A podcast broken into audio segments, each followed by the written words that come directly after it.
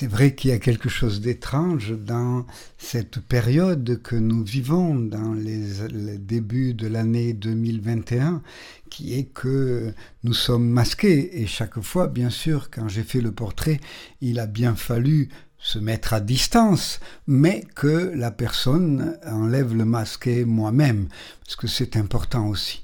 Celui qui est portraitisé, qu'il voit le visage de celui qui portraitise.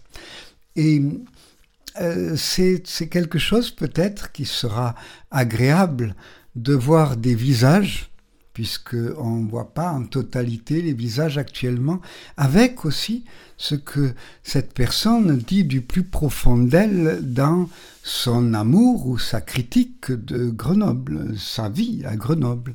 Il y a quelque chose là qui peut être intéressant au point de vue plus qu'intéressant même, quelque chose de sociologique dans ce qui sera de cette exposition.